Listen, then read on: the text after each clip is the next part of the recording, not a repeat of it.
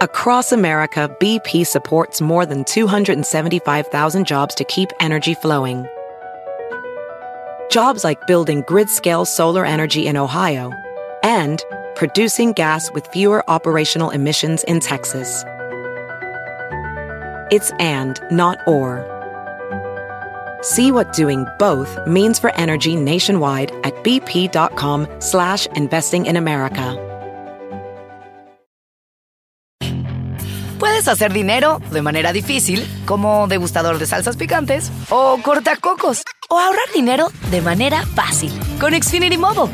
Entérate cómo clientes actuales pueden obtener una línea de Unlimited intro gratis por un año al comprar una línea de Unlimited. Ve a es.xfinitymobile.com.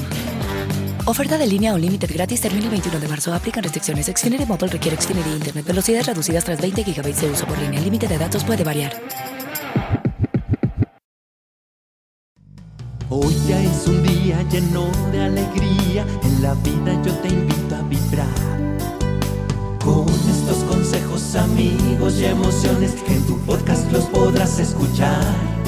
Es el momento de estar contigo, de conocernos y aprender, de disfrutar en compañía de alguien que quiere lo mejor para ti. Arriba con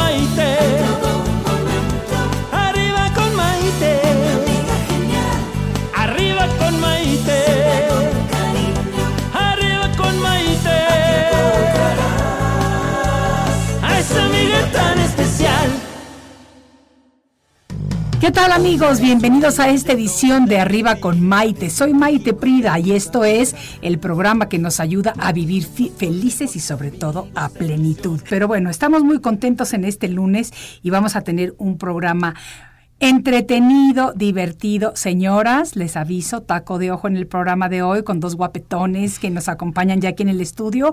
Así que los que se conectan por las redes sociales ya saben que los pueden ver en vivo y a todo color. Y para mis amigos consentidos de mis redes sociales, Maite Pride en Facebook, transmitimos en vivo todos los días. Arriba con Maite en Facebook. Cada día tenemos más seguidores ahí.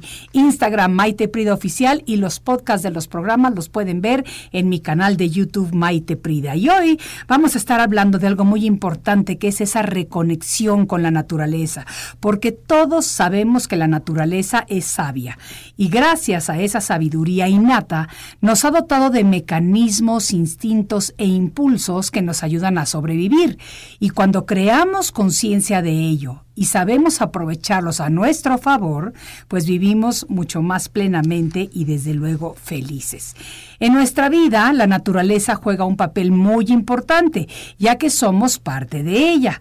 Yo creo que en más de una ocasión, todos los que trabajamos todos los días, los que estamos sometidos al estrés cotidiano, los que luchamos por un mundo mejor, necesitamos hacer una pausa en nuestras obligaciones cotidianas y reconectar con nosotros mismos.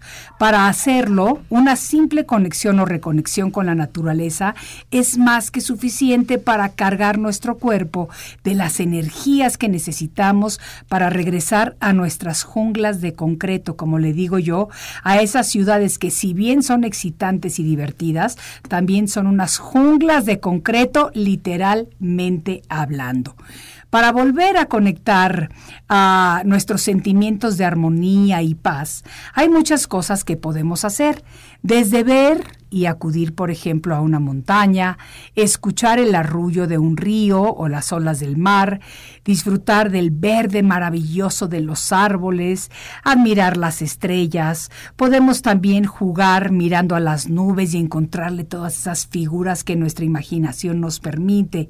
Podemos escuchar y sentir el ruido de la lluvia, apreciando el olor a tierra mojada. A mí ese es uno de mis pasatiempos favoritos. De veras que me ayuda a reconectar. Cuando está lloviendo aquí en México, y, y digo, Aquí en México llueve mucho y llueve constantemente durante muchos meses del año durante las tardes y me llama la atención porque viniendo de California donde tenemos y hemos tenido por años sequías y han tenido que cortarnos el agua, limitarnos el uso del agua. De repente todo el césped es amarillo porque nos cortaron la provisión de agua del condado, etcétera, etcétera, etcétera. Para mí, el poder disfrutar de la lluvia, sentarme, obviamente me siento abajo de un techito, pero estoy oliendo ese olor a tierra mojada que es maravilloso y sintiéndola, eso me ayuda a reconectar. Y debemos de conectar con la naturaleza porque es una forma de terapia sanadora que nos permite reconectar con nuestra esencia. Y precisamente por eso es por lo que hoy en día tengo a dos invitados jóvenes visionarios que se están enfocando en brindarle a las personas la oportunidad de reconectar precisamente con la naturaleza, pero mientras satisfacen también el paladar. Yo tuve la oportunidad de vivir la experiencia con ellos en una extraordinaria visita a la Hacienda La Solariega, que está ubicada en las afueras de Querétaro. Ellos son Rodrigo Velázquez y el chef Martín Vázquez, quienes ya están aquí en nuestro estudio listos para platicarnos su experiencia y por qué están haciendo esto. Así que no se vaya porque volvemos enseguida. Soy Maite Prida y esto es Arriba con Maite. Ya volvemos. Estás escuchando Arriba con Maite. Enseguida volvemos. Hoy ya es un día lleno de alegría. Desde México te invito a vibrar. Con estos consejos, amigos e ilusiones que en tu radio web podrás encontrar. Es el momento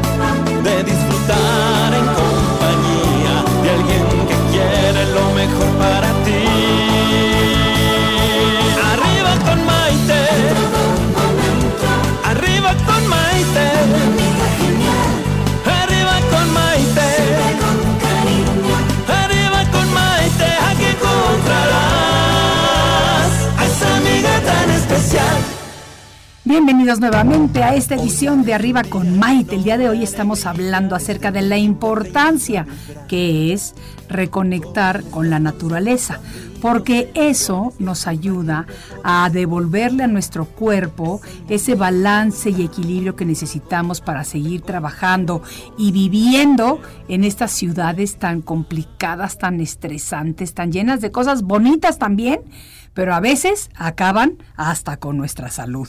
Y por eso tenemos el día de hoy aquí en el estudio a mis dos invitados. Ellos son el chef Martín Vázquez y Rodrigo Velázquez. Fíjense, Martín Vázquez es originario del puerto de Veracruz y ha sido reconocido por una cocina que se caracteriza principalmente por el uso de ingredientes típicos de la gastronomía mexicana. A esto le ha dedicado más de 15 años de su vida trabajando con comuni- comunidades perdón, de diferentes estados de la República Mexicana para así desarrollar los ingredientes que sirven sus menús detrás de cada una de sus creaciones.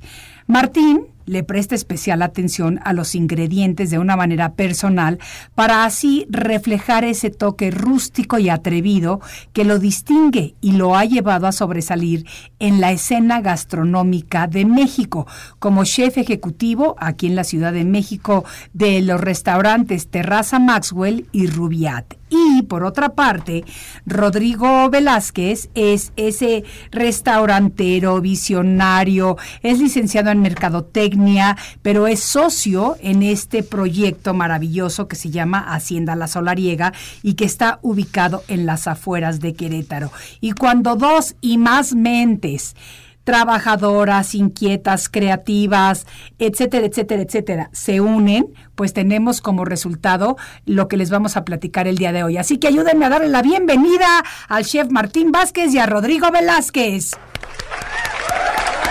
Así me gusta, mi gente. Que me aplaudan para recibir con amor y entusiasmo a estos dos jóvenes emprendedores. ¿Con quién vamos a comenzar? A ver, Rodrigo, contigo. A ver, Maite. Plati- Bienvenidos a los dos, ¿eh? Gracias. Me encanta que estén aquí. Padrísimo compartir este espacio porque ahora les toca a ustedes compartir mi espacio. Estamos encantados de la vida. Gracias por la invitación. Estamos muy contentos de estar contigo el día de hoy, ¿no? Eh, pues a ver, mira, te cuento un poquito cómo inicia todo este, todo este proyecto. La hacienda hace 10 años se decidió rescatar. era la zona de Huimilpas, que es donde está ubicado, a las afueras de Querétaro, es una zona que es básicamente de agricultura. Sí. Esta hacienda se dedicaba, no sabemos a ciencia cierta, pero sabemos que se dedicaba a la parte de agricultura. Entonces, hace 10 años se decidió rescatar y la primera parte fue rescatar como el granero, ¿no? Un granero que tiene más de 300, de 300 años. Entonces, de ahí nace como todo un proyecto de, de, de la naturaleza, como bien lo mencionas, ¿no? Lo que se buscaba hacer es como crear un espacio cerca de la ciudad de Querétaro. La zona urbana de Querétaro está empezando a crecer. Lo último que queda de Querétaro hace crecer es esta parte de, de Huimilpan. Entonces, Sí. cuando se vio esa hacienda, pues parte del proyecto era eso, decir, ah, bueno, pues vamos a rescatar esta zona y vamos a crear una parte lúdica para todos los eh, para todos los residenciales que vienen y que poco a poco se van acercando más hacia esta, hacia esta zona. Sí. Entonces de ahí, bueno, pues, se decide rescatar, se abre para empezar a celebrar eventos y pues lo único que se hacía básicamente era eh, pues alquilar la propiedad para que la gente pudiera celebrarlo, ¿no? Pero déjame que te interrumpa para que todos los que no saben de lo que estamos hablando, al decir hacienda, estamos hablando literalmente de una hacienda antigua. Exacto. O sea, de una hacienda en donde vivía, digamos, el hacendado, Exacto. cultivaba las tierras, toda la gente de la región vivía ahí mismo, porque es lo que se, se hacía en las haciendas antiguas. Eh, cultivaban y de ahí, bueno, de ahí empezaba todo el proceso de la agricultura y, y se movía la economía de la región, etcétera, etcétera. Cuando encuentran esta hacienda, no sé si la compran o, o cómo es cómo sucede esto, pero queda poco de la construcción original, Original. del lugar. Poco, entre comillas y subrayado, porque también queda este espacio que era el granero, que está espectacular.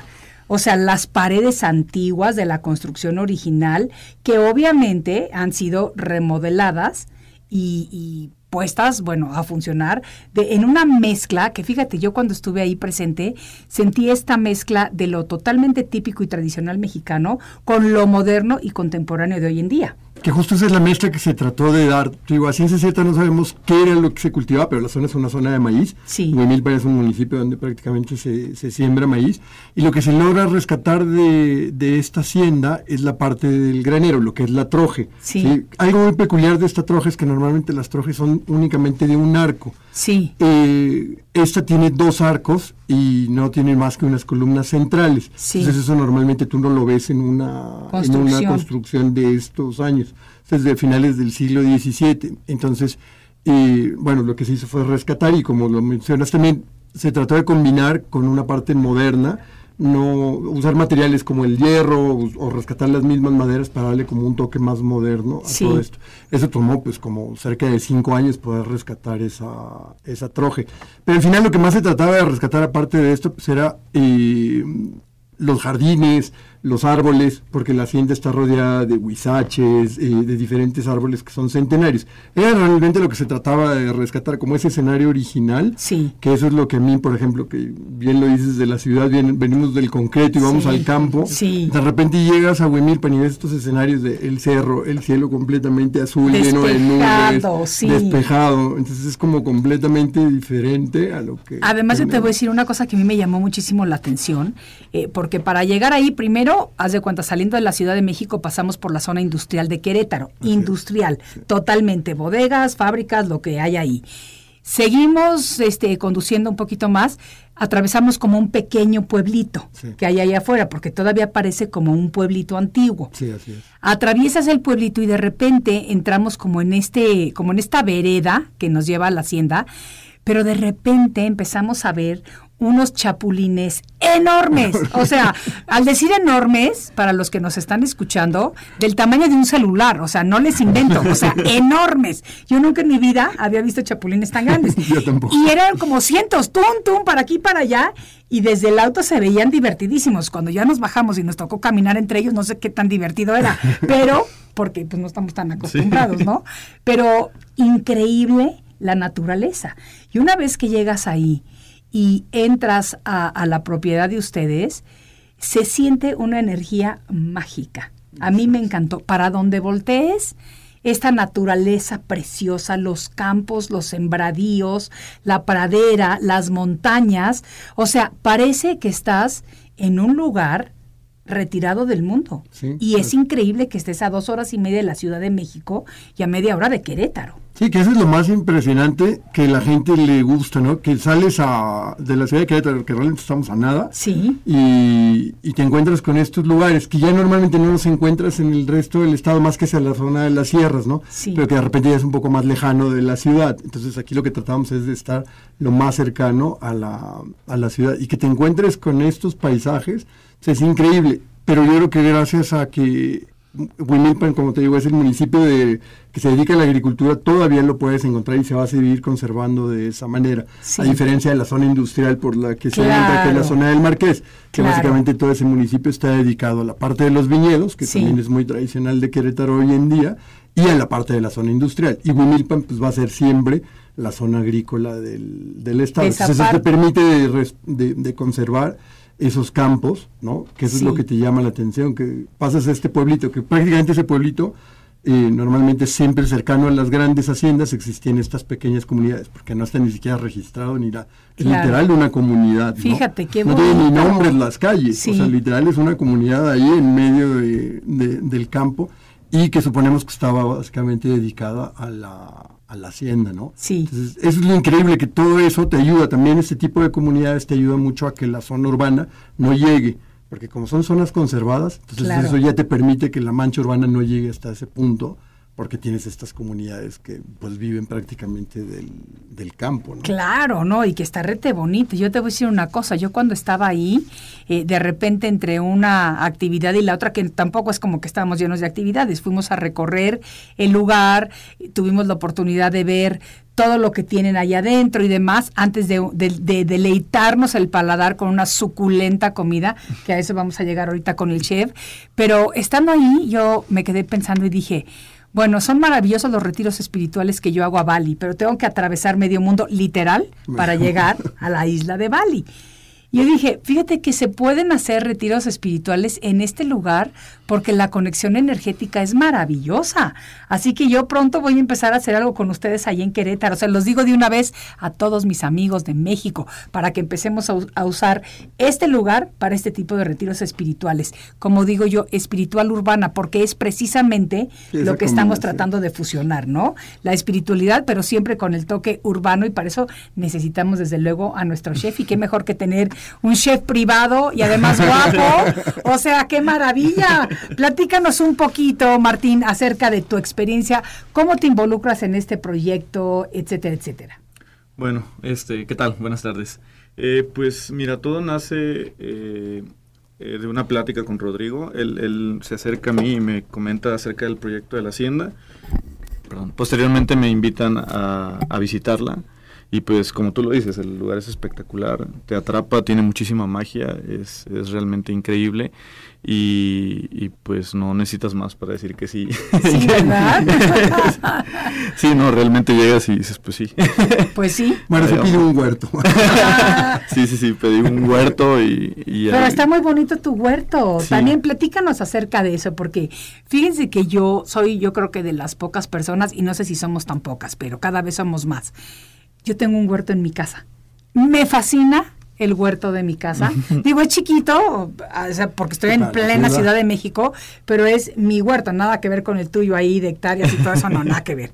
El mío es un huertito muy modesto, pero tengo las suficientes hierbas y plantitas para utilizarlas todos los días en mi cocina. Ah, Por ejemplo, en las mañanas yo me levanto y todas las mañanas me hago un té con las hojas de diferentes hojas. Tengo, tengo salvia, tengo naranjo, tengo limón, tengo, ay, bueno, cualquier cantidad de, de, de- de infusiones que puedo utilizar y nada mejor que cortar tu Sí, hierbita y, y ponértela ahí en tu agua caliente y todas las mañanas disfrutarlo. Así que eso es algo que podemos invitar a la gente a que haga en su casa, Sí, porque te voy a decir, incluso yo viviendo en Miami, que vivía en un apartamento y tenía una terraza, desde chiquitos mis hijos los enseñé a sembrar nuestras plantitas en la terraza.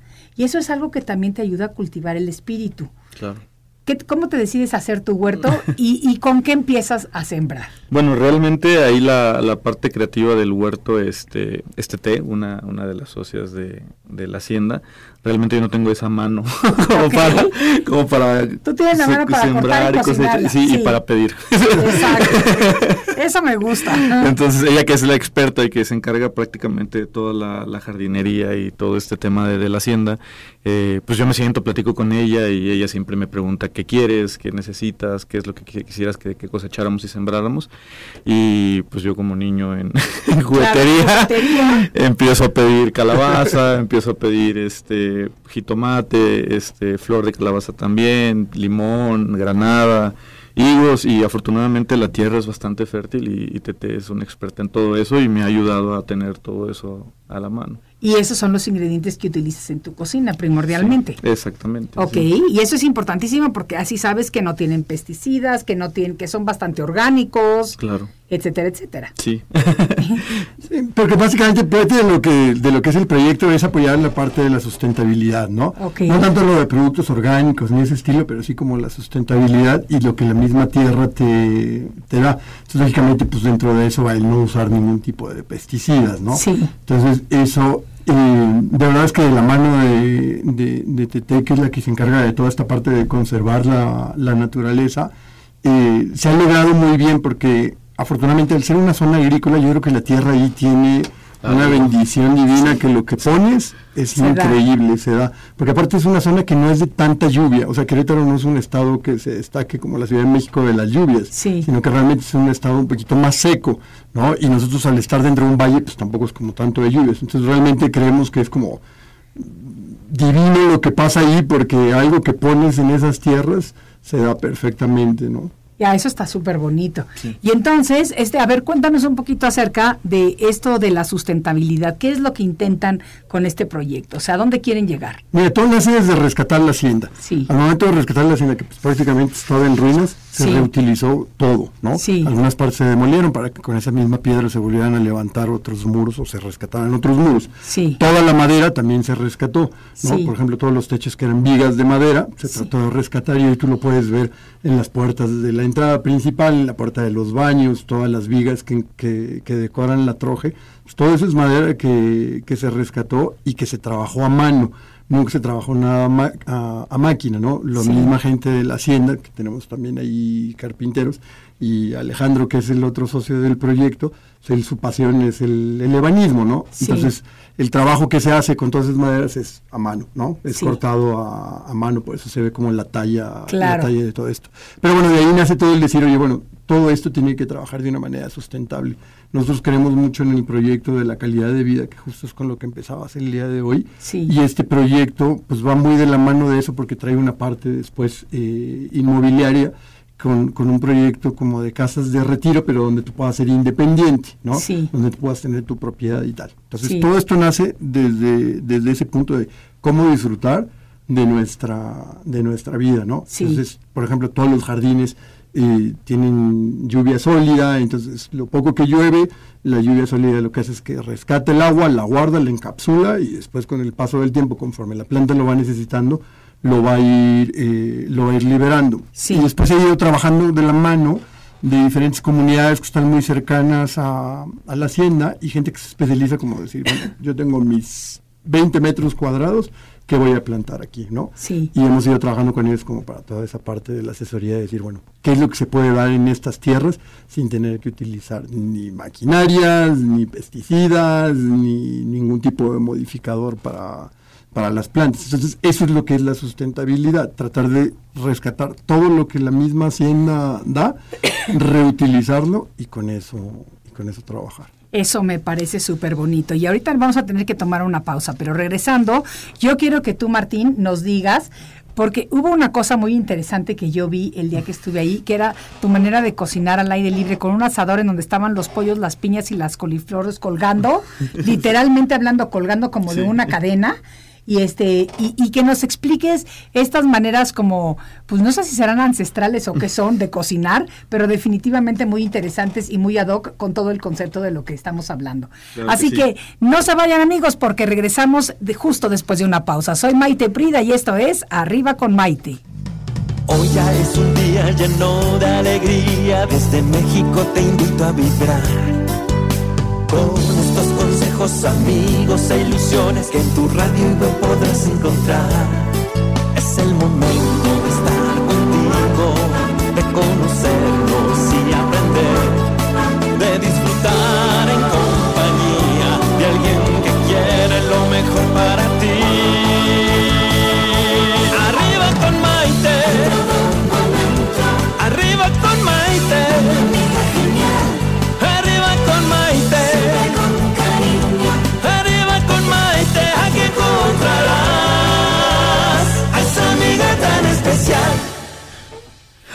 Bienvenidos a esta edición de Arriba con Maite. El día de hoy platicando con el chef Martín Vázquez y con Rodrigo Velázquez acerca de este proyecto tan bonito que tienen en la hacienda La Solariega que se encuentra en las afueras de Querétaro, en la zona de Huimilpas para ser exactos, y que es un proyecto muy bonito porque nos regresa a, a nuestro origen.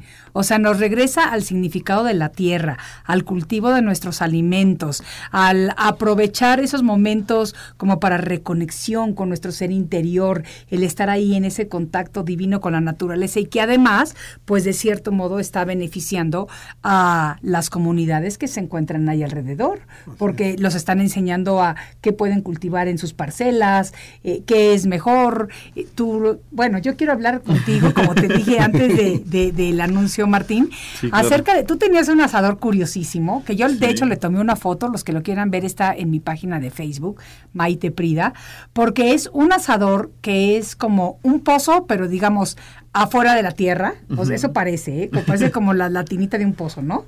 Sí, sí, sí, claro. Que tiene como una rueda arriba y de ahí cuelgan cadenas, Exacto. y de esas cadenas está colgando en uno un pollo, en otro una piña, en otro una coliflor, etcétera, etcétera, etcétera. El carbón está dentro del centro del pozo, digamos. Sí. A ver, ¿cómo funciona este método de cocinar? Porque está increíble.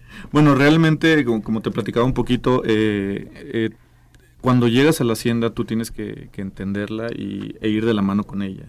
Entonces, cuando empezamos a construir la cocina y la conceptualiz- conceptualización gastronómica del lugar, independientemente de la parte tecnológica y novedosa que, que tenemos, teníamos que hacer algo ad hoc al espacio que teníamos. Entonces empezamos a buscar formas eh, de cocinar que, fueran al aire libre, que hicieran sentido con todo el tema que, maneja la hacienda. Y pues em- empezamos a buscar diferentes ideas y con eso nos encontramos ahí con un asador que como tú bien lo mencionas, eh, tiene un tambo central en el cual tú pones leña y carbón y cuelgan de la parte de arriba unas cadenas en las cuales tú amarras lo que tú quieras cocinar y tienes la capacidad de acercar o alejar el producto del, fuego dependiendo de la cocción que tú quieras y independientemente de eso gira alrededor del fuego para que lo puedas ir haciendo de manera más homogénea.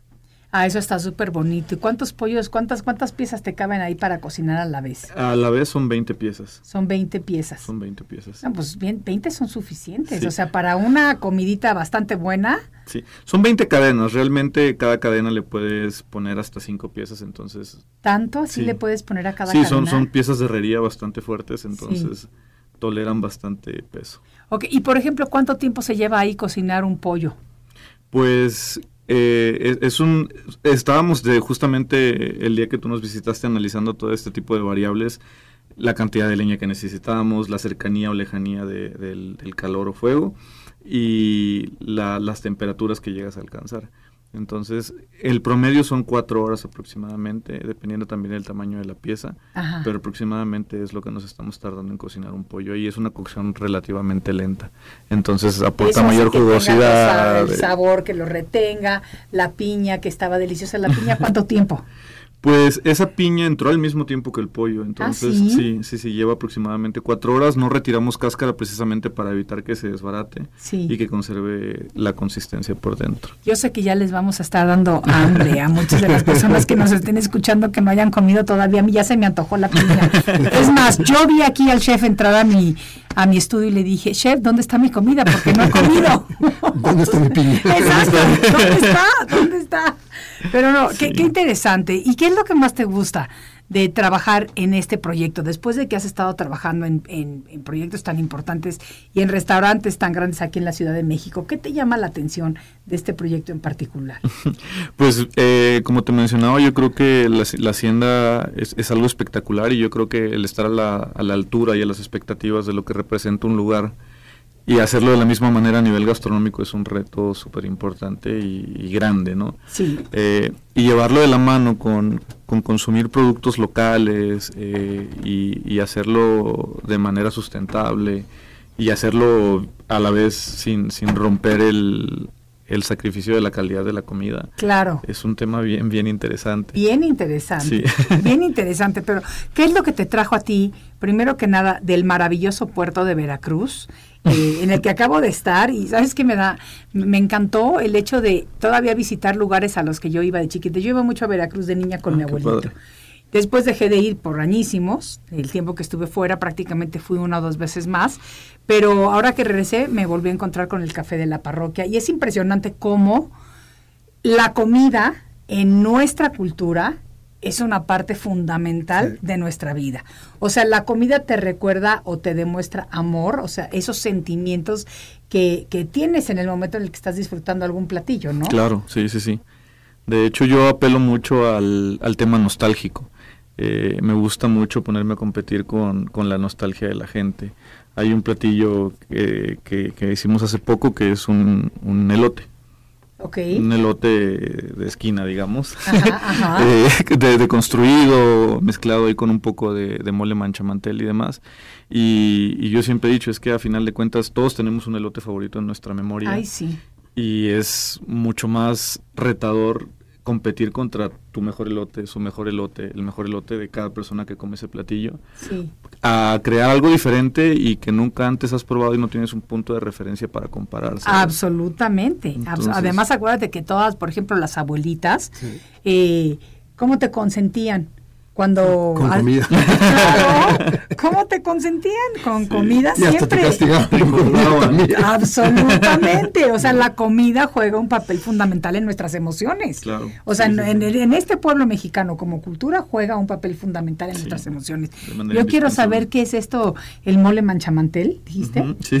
¿Qué es eso? Porque yo creo que todo el mole mancha el mantel si se te cae. Pues eh, es un mole, este, pues vaya, de los siete, de los siete moles principales de México. Eh, su característica es que es muy afrutado. eh, en- en- dentro de su preparación trae manzana, trae piña, un poco de durazno. Y pues de la misma forma que, que toda nuestra cocina, eh, yo me dediqué a la tarea de buscar en, en Oaxaca eh, una comunidad, este, específicamente unas señoras que lo prepararan de la manera que yo quería que fuera preparado y trabajamos con ella con ellas algún tiempo y logramos esa receta que ellas me envían desde Oaxaca con los productos frescos que ellos tienen a la mano directamente hacia la hacienda. Y tú lo preparas allá. Ellos me lo preparan. Ellas te lo preparan y tú lo sirves. Y, y yo lo no y yo lo termino de preparar en la hacienda, pero la receta yo la desarrollé con ellas en la en, en la ciudad de Oaxaca. Ah, pues ese mole lo tengo que probar. Aparte, ¿sabes qué es lo tradicional de ese mole? ¿Qué? Vuelvo al tema de las memorias. Es el típico mole de, pueblo de boda. O sea, Imagínate. en los ranchos cuando te casabas, lo Sí. que te sirve es el mole, Mole. manchama- y le llama el manchamantel porque es como la tradición de que se te manche el mantel. O sea, lo que va a Claro. terminar pasando en una fiesta es que se manche el Absolutamente, el los mantel, ¿no? sí. Entonces es otra vez como ese apego a los recuerdos. Sí. Porque es cierto lo que tú dices. Todos tenemos en nuestros recuerdos la comida o de tu mamá o de tu abuelita o de tu Absolutamente, bisabuelita. O de absolutamente. algún viaje, fuiste a algún sitio y dices, es que comí algo que me encantó y lo Sí. tienes ahí en la cabeza dándole vueltas y vueltas y vueltas. Entonces lo que dice Martín es cierto, porque el reto de que alguien te lo vuelva a preparar y es complicado, porque entonces tú ya tienes un perfil del sabor de tu elote de Sí.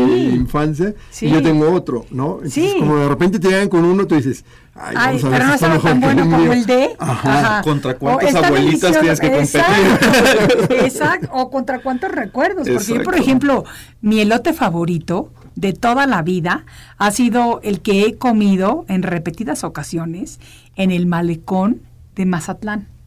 O sea, sí, en el malecón de Mazatlán, en los carritos que te lo venden allá afuera y como te lo preparan, ¡ah! es una delicia. Y he probado en muchos otros lugares, pero tienes razón. Siempre me acuerdo del de Mazatlán. Aunque comparas. te voy a decir, y comparas, que aquí en la Ciudad de México encontré un puesto de esquites maravilloso en el mercado de Jamaica. Ahí, ¿no sabes qué? Rico. Entonces, cuando me toca ir en fin de semana al mercado de Jamaica, me paro por mis esquites, pero sí o sí. Así que deliciosos, de verdad que sí, te acuerdas de todo eso. Y fíjate que ahora que estuvo mi hija, estuvo aquí en México esta semana, todos los días me decía, mami, quiero un mole. Mami, ¿en dónde podemos ir a comer un mole? Mami, mole, mole, mole. De haberlo sabido, te hubiera llamado. Claro, ¿Cómo no lo supe? Le vamos a mandar mole tu para hija. la, no, para la próxima visita que haga, te voy a molestar y vamos a probar este Por delicioso sí. mole manchamanteles. ¿verdad? Manchamantel, sí. Manchamanteles. Padrísimo. Todos tenemos recuerdos eh, acerca de, de, de la comida. Fíjate, Olga nos dice, mi elote, mi favorito. Mi antide- mi- es mi antidepresivo, que. Este me fascina, ¿eh? Sami, nos están escribiendo que, digo, Sami no, Sami nos está escribiendo. El orgullo de Veracruz, Martín. ¿Eh? ¿Qué tal? ¿A poco no tiene su club de fans? Sí. Buenísimo. Imelda Castillo de, de Morelia también te está viendo, te está saludando. Sami desde Illinois. Eh, Sami Belmont, Veracruz presente. Saludos, Chef Martín. Fíjate qué bonito. Eh, etcétera, etcétera. Ahorita vamos a seguir con comentarios del público, pero quiero que tú me digas, Rodrigo, ¿qué es lo que esperas personalmente de este proyecto? O sea, si te ves de aquí a 20 años, ¿cómo quieres que te recuerden a ti? Digo, no que ya no vais a estar aquí. Pero quiero, ¿qué es lo que, qué huella quieres dejar? Fíjate que eso es lo más divertido de todo esto. Eh, cuando yo inicié con este proyecto no estaba dentro de mis planes. Yo soy restaurantero aquí en la Ciudad de México. Me encanta la jungla de asfalto. Amo los edificios Sí, y yo el también, concreto. yo también. Y entonces cuando me invitan a este proyecto me dicen, ven a conocer la hacienda. Y le daba vueltas y vueltas y vueltas y vueltas, ¿no? Total que un día dije, bueno, pues armar de valor no pasa nada. Yo voy y total, pues digo que no y ya está. Llego y la verdad es que me enamoré del lugar, me enamoré de la hacienda. Y mira que soy nada naturaleza. O sea, yo no me voy de camping nunca, por ejemplo. Y Yo llego- sí, sobre todo ¿Sí? cuando me Bueno. voy al Central Park de Nueva York. Ah, ese, es nuestro camping. Ese camping sí me gusta. Donde no tenga que sufrir. Pero de repente llego, me encuentro con esto. Digo, es un reto nuevo. No, no es algo que yo había hecho. Y, y dije, bueno, pues, ¿por qué no? Entonces mis socios me dicen, sí, vamos a hacerlo, vamos a hacerlo, vamos a hacerlo. El lugar es increíble, vamos a hacerlo. Y dije, bueno, pues ya, ya dije que sí, ¿no? Y literal dije que sí. Y al otro día dije, bueno, pues de aquí a que pase, pues ya van a pasar años, ¿no? Pues al otro día fue así de, bueno, pues ya vamos a empezar hoy. Y yo así, espera, me ¿Eh? acabo de decir que sí, ¿no? ¿Eh? Y de repente te encuentras en noticia. esa dinámica de que hoy, que yo vivo aquí en la Ciudad de México, cada semana voy y vengo y voy y vengo a, a Querétaro.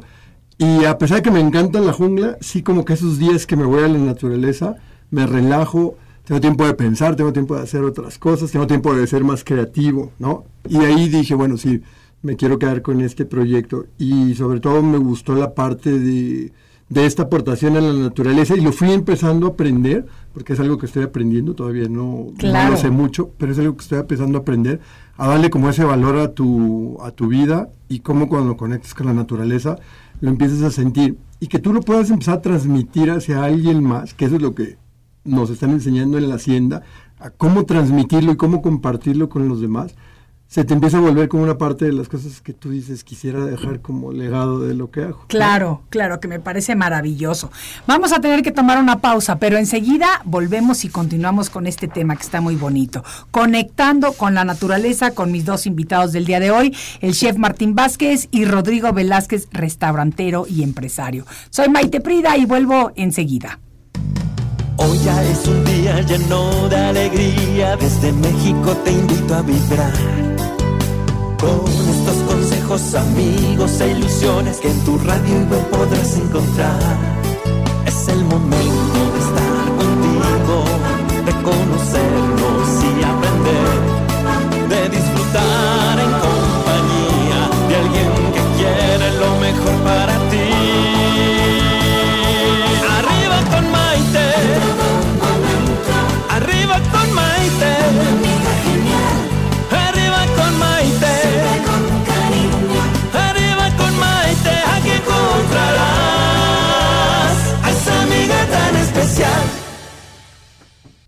Bienvenidos a esta edición de Arriba con Maite, el día de hoy platicando acerca de cómo es importante reconectar con la naturaleza para volver a nuestro estado de equilibrio y armonía, porque es indispensable de verdad conectar lo que es la mente, el cuerpo, el espíritu, para vivir vidas más plenas y felices. Y muchas veces estamos tan ocupados trabajando todos los días con los problemas cotidianos, con el estrés, con el corre-corre, las prisas, eh, la comercialización de todo, etcétera, etcétera, que se nos olvida lo importante que es darnos ese espacio para reconectar. ¿Cómo reconectas tú personalmente este con tu esencia, digamos? ¿Qué es lo que haces un día que dices, ya no puedo más, necesito un break, reconexión? Salgo a correr al bosque de Chapultepec. Ay, fíjate qué bonito, pero al bosque de Chapultepec. Sí, porque podría ir al gimnasio, pero no quiero No es estar encerrado en cuatro paredes. No. y menos teniendo el bosque que tenemos aquí. Y vivo tan cerca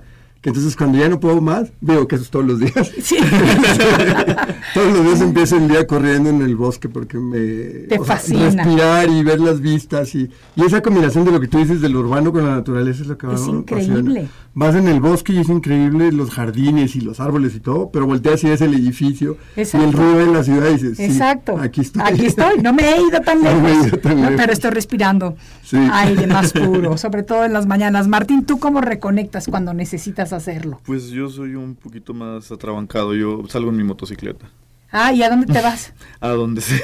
Ay, qué oye, ¿me invitas Sí, un día? sí, claro, con todo soy gusto. amante de las motos. Yo tengo una moto, pero la mía es chiquita. No te creas que... No, no sé cómo será la tuya, pero la mía es como de mamá, divertida, de Ok, cuenta, así sí. es. Pero todo el tiempo estoy en mi moto, me fascina, no, sobre todo también. cuando estoy a la orilla del mar, irme por, por las orillas del mar y todo eso. Ay, cómo me encanta.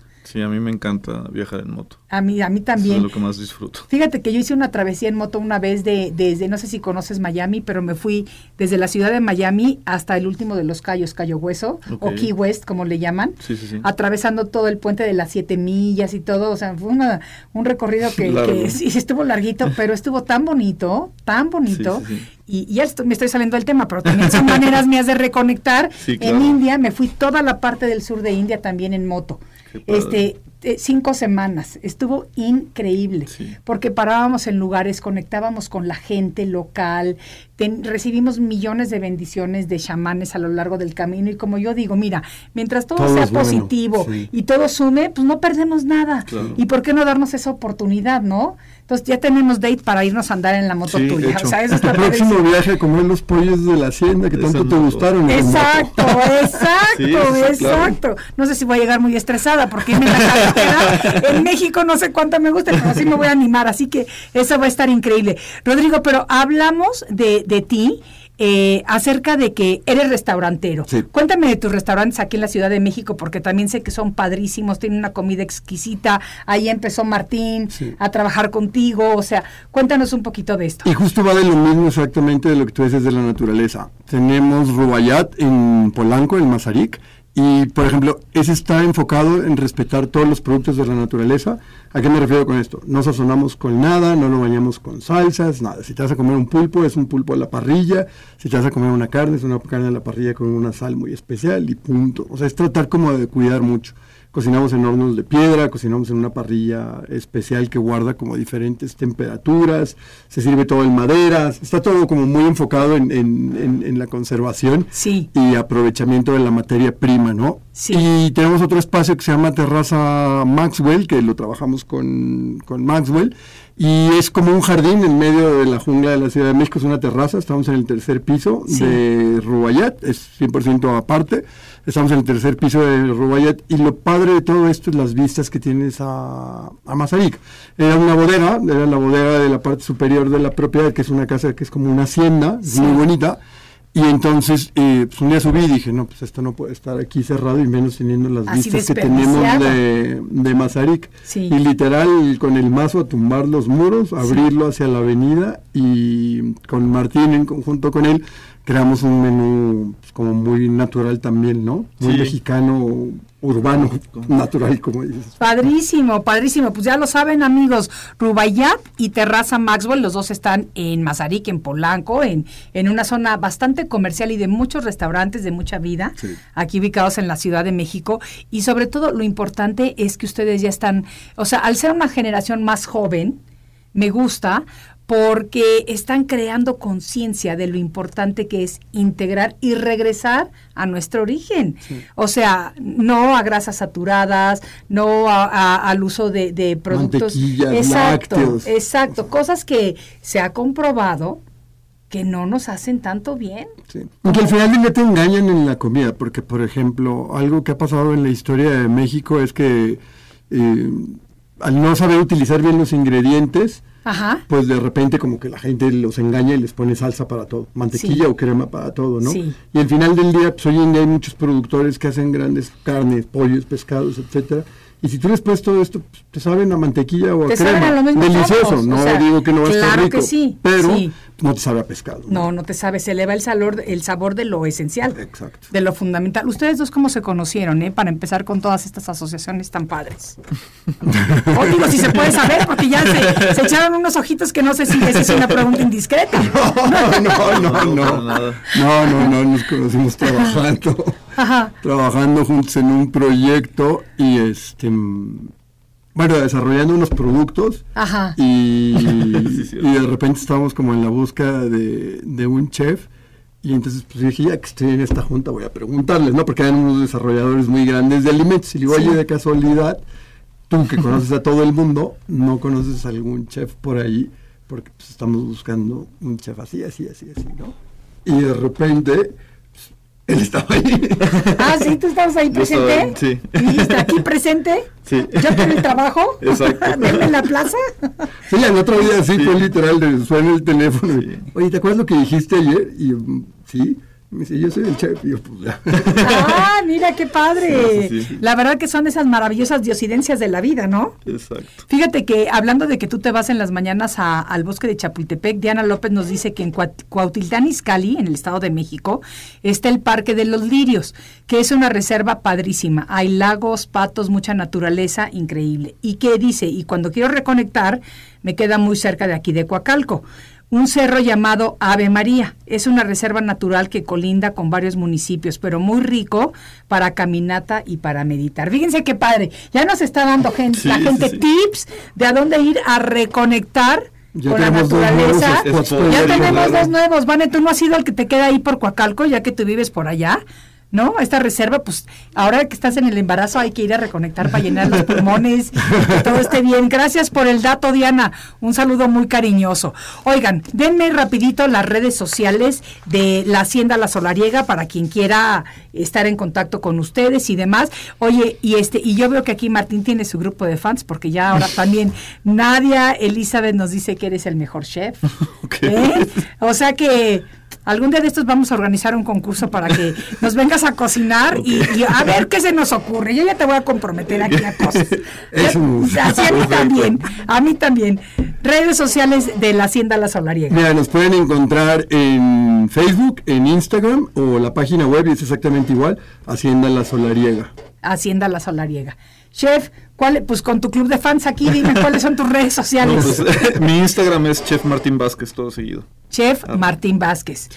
Un consejo que le quieran dar a la gente ya para cerrar, porque nos queda poquitito tiempo. Yo creo que lo que tú decías es muy importante, darte el tiempo de poder reconectar todos los días y, y buscar cómo sentirte bien, ¿no? Que con el estrés del día no te vayas a dormir con eso, sino buscar cómo, cualquier cosa, pero algo que te haga sentir bien para que cierres o inicies tu día. Eso me parece maravilloso. Martín. Pues yo creo que principalmente en, estos tiempos que, se hacen muchos estereotipos, yo creo que la gente debe de, de entender que la mejor comida es la que te gusta a ti.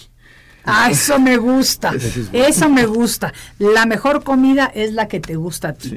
Pues muchísimas gracias a los dos por haber compartido este espacio conmigo. Espero que sea la primera de muchas Claro otras sí. charlas amenas como esta. Y a todos ustedes, amigos, gracias por regalarme lo más valioso que tenemos los seres humanos, que es precisamente nuestro tiempo. Arriba con Maite.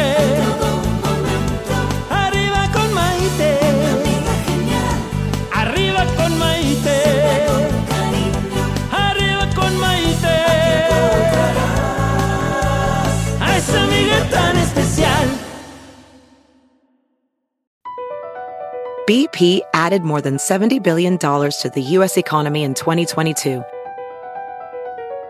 Investments like acquiring America's largest biogas producer, Archaea Energy, and starting up new infrastructure in the Gulf of Mexico.